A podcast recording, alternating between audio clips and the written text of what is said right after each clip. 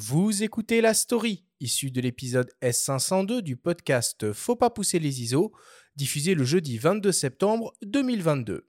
La story vous est présentée cette semaine par MPB, la première plateforme mondiale d'achat, de vente et d'échange de kits photos et vidéos d'occasion.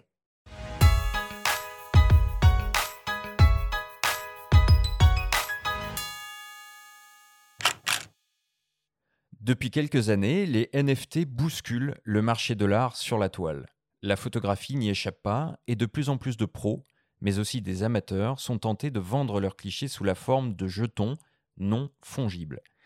Stéphanie de Roquefeuille, directrice des affaires publiques et juridiques au sein de l'Union des photographes professionnels, l'UPP, y voit une opportunité pour les photographes de redonner de la valeur à leurs œuvres. Avec le, web 3.0, on redonne une valeur à la photographie qui redevient un exemplaire unique en son genre ou en nombre limité.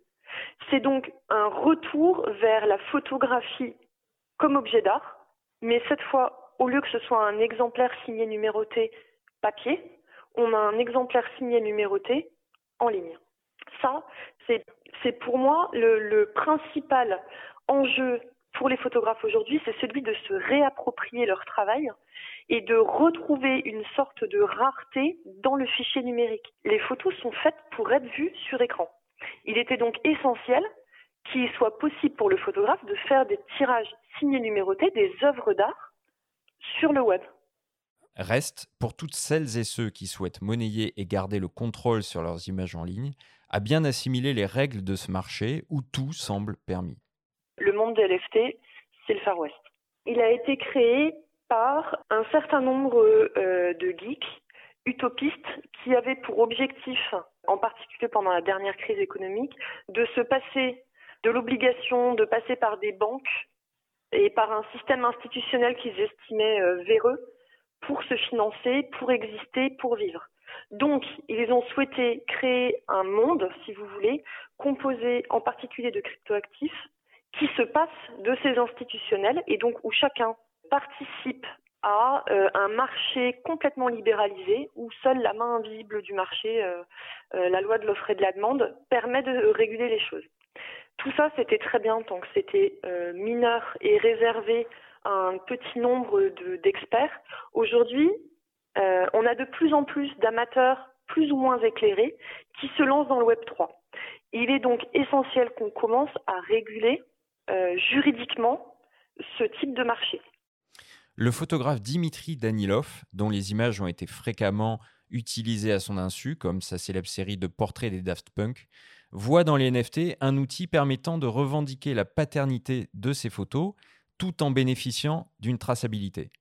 Le NFT, c'est vraiment une solution pour moi de reprendre possession de ces images, surtout dans un web 2.0 où en fait les images étaient censées être gratuites pour tout le monde, où les gens les utilisaient euh, euh, en fond d'écran, enfin tout, tout ce qu'on veut. Euh, moi j'ai eu des images qui ont été utilisées par des magazines sans, sans même poser mon nom dessus sur l'image.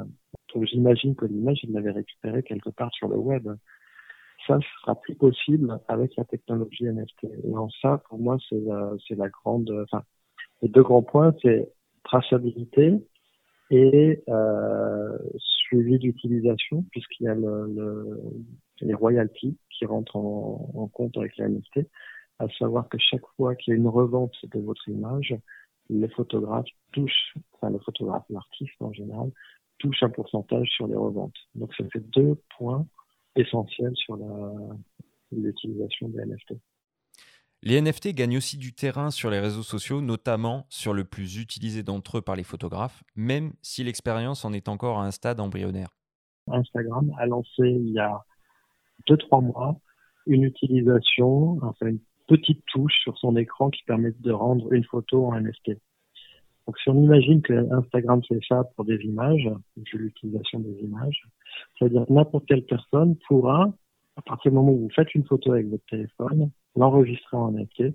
À partir du moment où elle est enregistrée en NFT, ça veut dire que vous pourrez la monétiser, la vendre, la, partager, mais en ayant toute la traçabilité et en, vous assurant, si quelqu'un a envie de l'acheter, il pourra l'acheter et euh, s'il la revend en spéculant sur votre travail, vous toucherez des droits, enfin des, une, un pourcentage sur ces reventes. Très attaché à la photogrammétrie, la photo 3D, qui constitue une révolution aussi importante que les NFT selon lui, Dimitri Danilov lance sa propre plateforme, live-de-life.tv, avec un collectionneur, dans le but de partager et monétiser des images qui dorment dans les disques durs sous différentes formes. Je rêvais d'avoir des images sur un t-shirt. Je sais que c'est peut-être une provocation pour les photographes. Pour moi, c'est une reconnaissance parce qu'en fait, cette image, à partir du moment où elle va vivre, c'est aussi toute la collection qui va vivre. Et c'est toute la collection qui va être valorisée. Et le but de cette plateforme, c'est ça, c'est d'essayer de valoriser ce travail qui a peut-être 5, 10 ans, 20 ans, mais qui a, qui a un vrai poids euh, culturel, qui a un vrai, euh, voilà, qui a, qui a, un travail de, de photographe. Petit à petit, une législation se dessine pour éviter les dérives spéculatives et expliquer le fonctionnement des NFT au plus grand nombre. Stéphanie de Roquefeuille les pouvoirs publics sont à l'œuvre. On a euh, le règlement MICA, euh, qui est un petit nom de code pour dire marketing crypto assets, je crois, et qui est en train de faire l'objet d'un consensus entre la Commission, le Conseil et le Parlement européen, et qui va encadrer d'une part les conditions d'achat-revente de, de cryptoactifs et d'autre part la manière dont les plateformes de vente et d'achat de NFT vont pouvoir exercer leur métier. Il y a euh, les codes internes français euh, en particulier les codes fiscaux, qui sont en train de se pencher sur la question pour savoir comment sont considérés les NFT. Est-ce que ce sont euh, des biens ceci, des biens cela, des œuvres d'art, pas des œuvres d'art Comment est-ce qu'on va taxer la plus-value sur les ventes ou les achats, etc. le Conseil supérieur de la propriété littéraire et artistique vient de rendre un rapport de mission sur le sujet avec des préconisations assez claires et assez précises sur la manière dont il convient de communiquer sur les NFT, d'une part pour encadrer la pratique et d'autre part pour informer les gens. Et je pense que ça va aussi beaucoup passer par ça, par la manière dont on va être capable d'expliquer au grand public la manière dont ça fonctionne, pour que euh, euh, l'effet spéculatif ne soit pas celui qui gagne en fait, et pour qu'on ait quelque chose de suffisamment encadré pour que ce soit viable à long terme.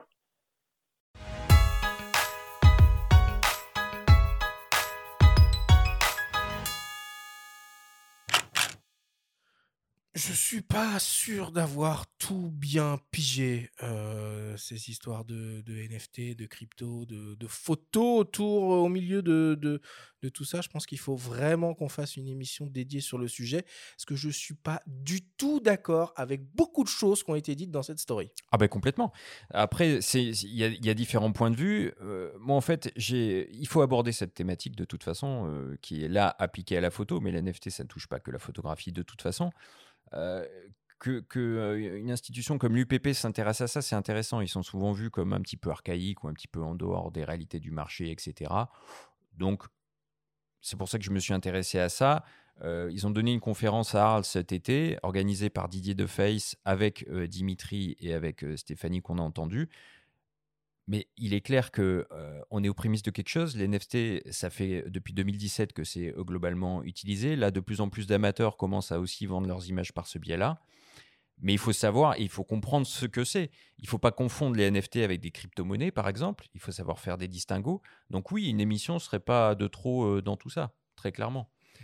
Un ah avis bah, sur le sujet, toi, Jérôme? ah, N'hésitez pas à m'inviter, puisque euh, il y, a énormément de choses à dire. Ce qui est très marrant, c'est que nous, dans la tech, pour expliquer les NFT, on emploie souvent la photo. Euh, plus que le tableau d'art. Parce que le tableau d'art, on a vraiment cette image de l'exemplaire unique. Ça a été mmh. peint une fois la photo, depuis que la photo existe, il y a une histoire de génération de la photo. On part de la pellicule, il y a les tirages, les tirages limités à un certain nombre d'exemplaires. Donc la photo est un bon média pour expliquer euh, les NFT. Moi, les NFT, c'est devenu clair pour moi, donc je, transmets euh, euh, l'astuce. Quand j'ai compris qu'en fait, les NFT qui s'appuient sur la blockchain, en fait, mmh. c'est un contrat. Et comme tout contrat, tu peux mettre plein de choses différentes dans un contrat. Donc, les journalistes en ont fait un mot valise parce que c'est plus facile à vendre dans un titre. On parle des mmh NFT. Mais tu as des contrats, par exemple en photo, qui te donnent des droits de reproduction de l'image. mais tu as aussi des contrats qui ne te donnent pas le droit de reproduction de l'image. Donc, c'est pas parce que j'ai le contrat sur une photo que j'ai le droit de la faire imprimer de partout. Donc là, Mhm. il y a eu beaucoup de confusion là-dessus, euh, une, une confusion entre les droits de propriété, les droits de commercialisation et l'exemplaire unique. Ben, c'est pareil en photo. Quand vous achetez un exemplaire unique d'un grand photographe, ça vous donne aucun droit de reproduction de cette photo ou de faire un livre en imprimant cette photo dedans. Et là où c'est vraiment intéressant les NFT spécifiquement pour le monde de la photo, c'est que ça ramène le contrat dans un monde où la photo est duplicable sans perte de génération.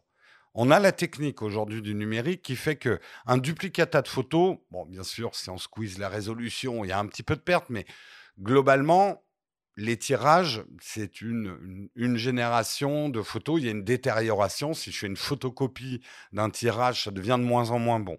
Là, le numérique posait ce problème, c'est qu'on peut le copier à l'infini. Donc il fallait, et cette technologie va le permettre, de certifier ces générations numériques, de redonner effectivement le côté unique ou tirage limité. Ça n'enlèvera pas le fait que on va se partager des photos, qu'elles sont duplicables à l'infini, mais ça vous donnera pas les droits de cette photo. Non, et ça n'enlèvera pas non plus alors la dérive spéculative aussi du bien qu'on peut acquérir. Euh, Il y, a- il y a des choses qui étaient valables dans le bien physique pour le bien physique qui seront valables pour le bien numérique. La différence, donc, euh, tu l'as très bien dit, entre euh, les NFT par exemple et les crypto-monnaies, parce qu'il y a souvent des confusions qui sont faites à ces niveaux-là, c'est que les NFT ne sont pas interchangeables. Ils ont une valeur unique et rare. Un Euh, contrat. du fait qu'il y a ce contrat qui est signé et qui est, euh, comment dire, effectué via un protocole de blockchain, comme tu l'as expliqué, Infalsifiable. euh, qui est soi-disant, euh, voilà, on passe par des plateformes, hein, on peut citer Ethereum, enfin, il y en a d'autres. C'est des modes de, de- de stockage, de transmission des données sous la forme de blocs, hein, qui sont liés les uns les autres et protégés contre toute modification. Voilà, j'essaie de donner une petite euh, définition, on peut en trouver facilement sur le web, mais euh, ça constitue aussi un historique du fichier, c'est pour ça qu'on parle de traçabilité du fichier. Donc ce sont des éléments qui commencent à être intéressants et qui font que des photographes, bah, il y a Dimitri qui s'exprime, hein, donc il a fait beaucoup de portraits dans les années 2000 des Daft Punk qui ont été euh, pillés, entre guillemets, et donc il sait bien de quoi il parle. Ça va être intéressant de suivre un petit peu ce qu'il va proposer au travers de sa plateforme avec un collectionneur. Et nous, on va essayer de suivre un petit peu de loin ce qui se passe. Parce que les NFT, là, on parle de photos, mais on peut les appliquer à des gifs, on peut les, les appliquer à des tickets de- d'événements, de, concerts, des choses Tu comme peux- ça. tu peux à des tweets. Tu peux Euh, l'appliquer à une banane scotchée pour le mur pour voilà. parler des outrances de la spéculation dans l'art. comme l'a très bien dit Stéphanie, c'est le Far West, quoi. hein. Bah euh, oui, après le Far West peut donner des bonnes choses, déjà des bons films. Euh, mais en fait, je pense que c'est- quand même super important de rappeler ça. Euh, un contrat infalsifiable n'empêche pas effectivement de copier l'image. Mais le contrat en lui-même ne peut pas être copié.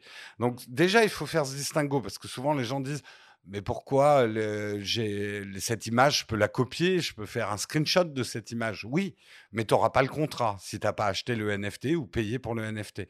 Donc ça, c'est un distinguo quand même énorme.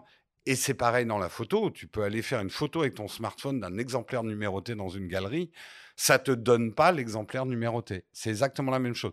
Et juste un dernier mot quand même sur l'art. Moi, je trouve c'est terrible ce qui arrive au NFT.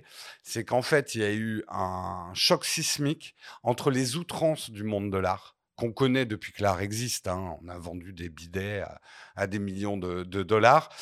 euh, qui a croisé les NFT. Et ça leur donnait cette réputation de spéculation folle, qui finalement est une spécificité du monde de l'art. On a toujours eu des outrances dans le monde de l'art. Là, ça s'est emparé des NFT. Donc, euh, vous mettez en conjonction le numérique et tout ce qui fait peur dans le numérique avec les outrances de l'art. Ça donne des très bons articles sur lesquels les gens s'offusquent. Bon, voilà une story qui confirme donc deux choses. La première, c'est qu'il faut absolument qu'on fasse une émission dédiée à ce sujet. Benjamin, bon, l'agenda de la saison 5 est calé, mais euh, on va prévoir ça sur la saison 6 euh, début, début 2023. Et ça confirme aussi que notre invité est un fin pédagogue.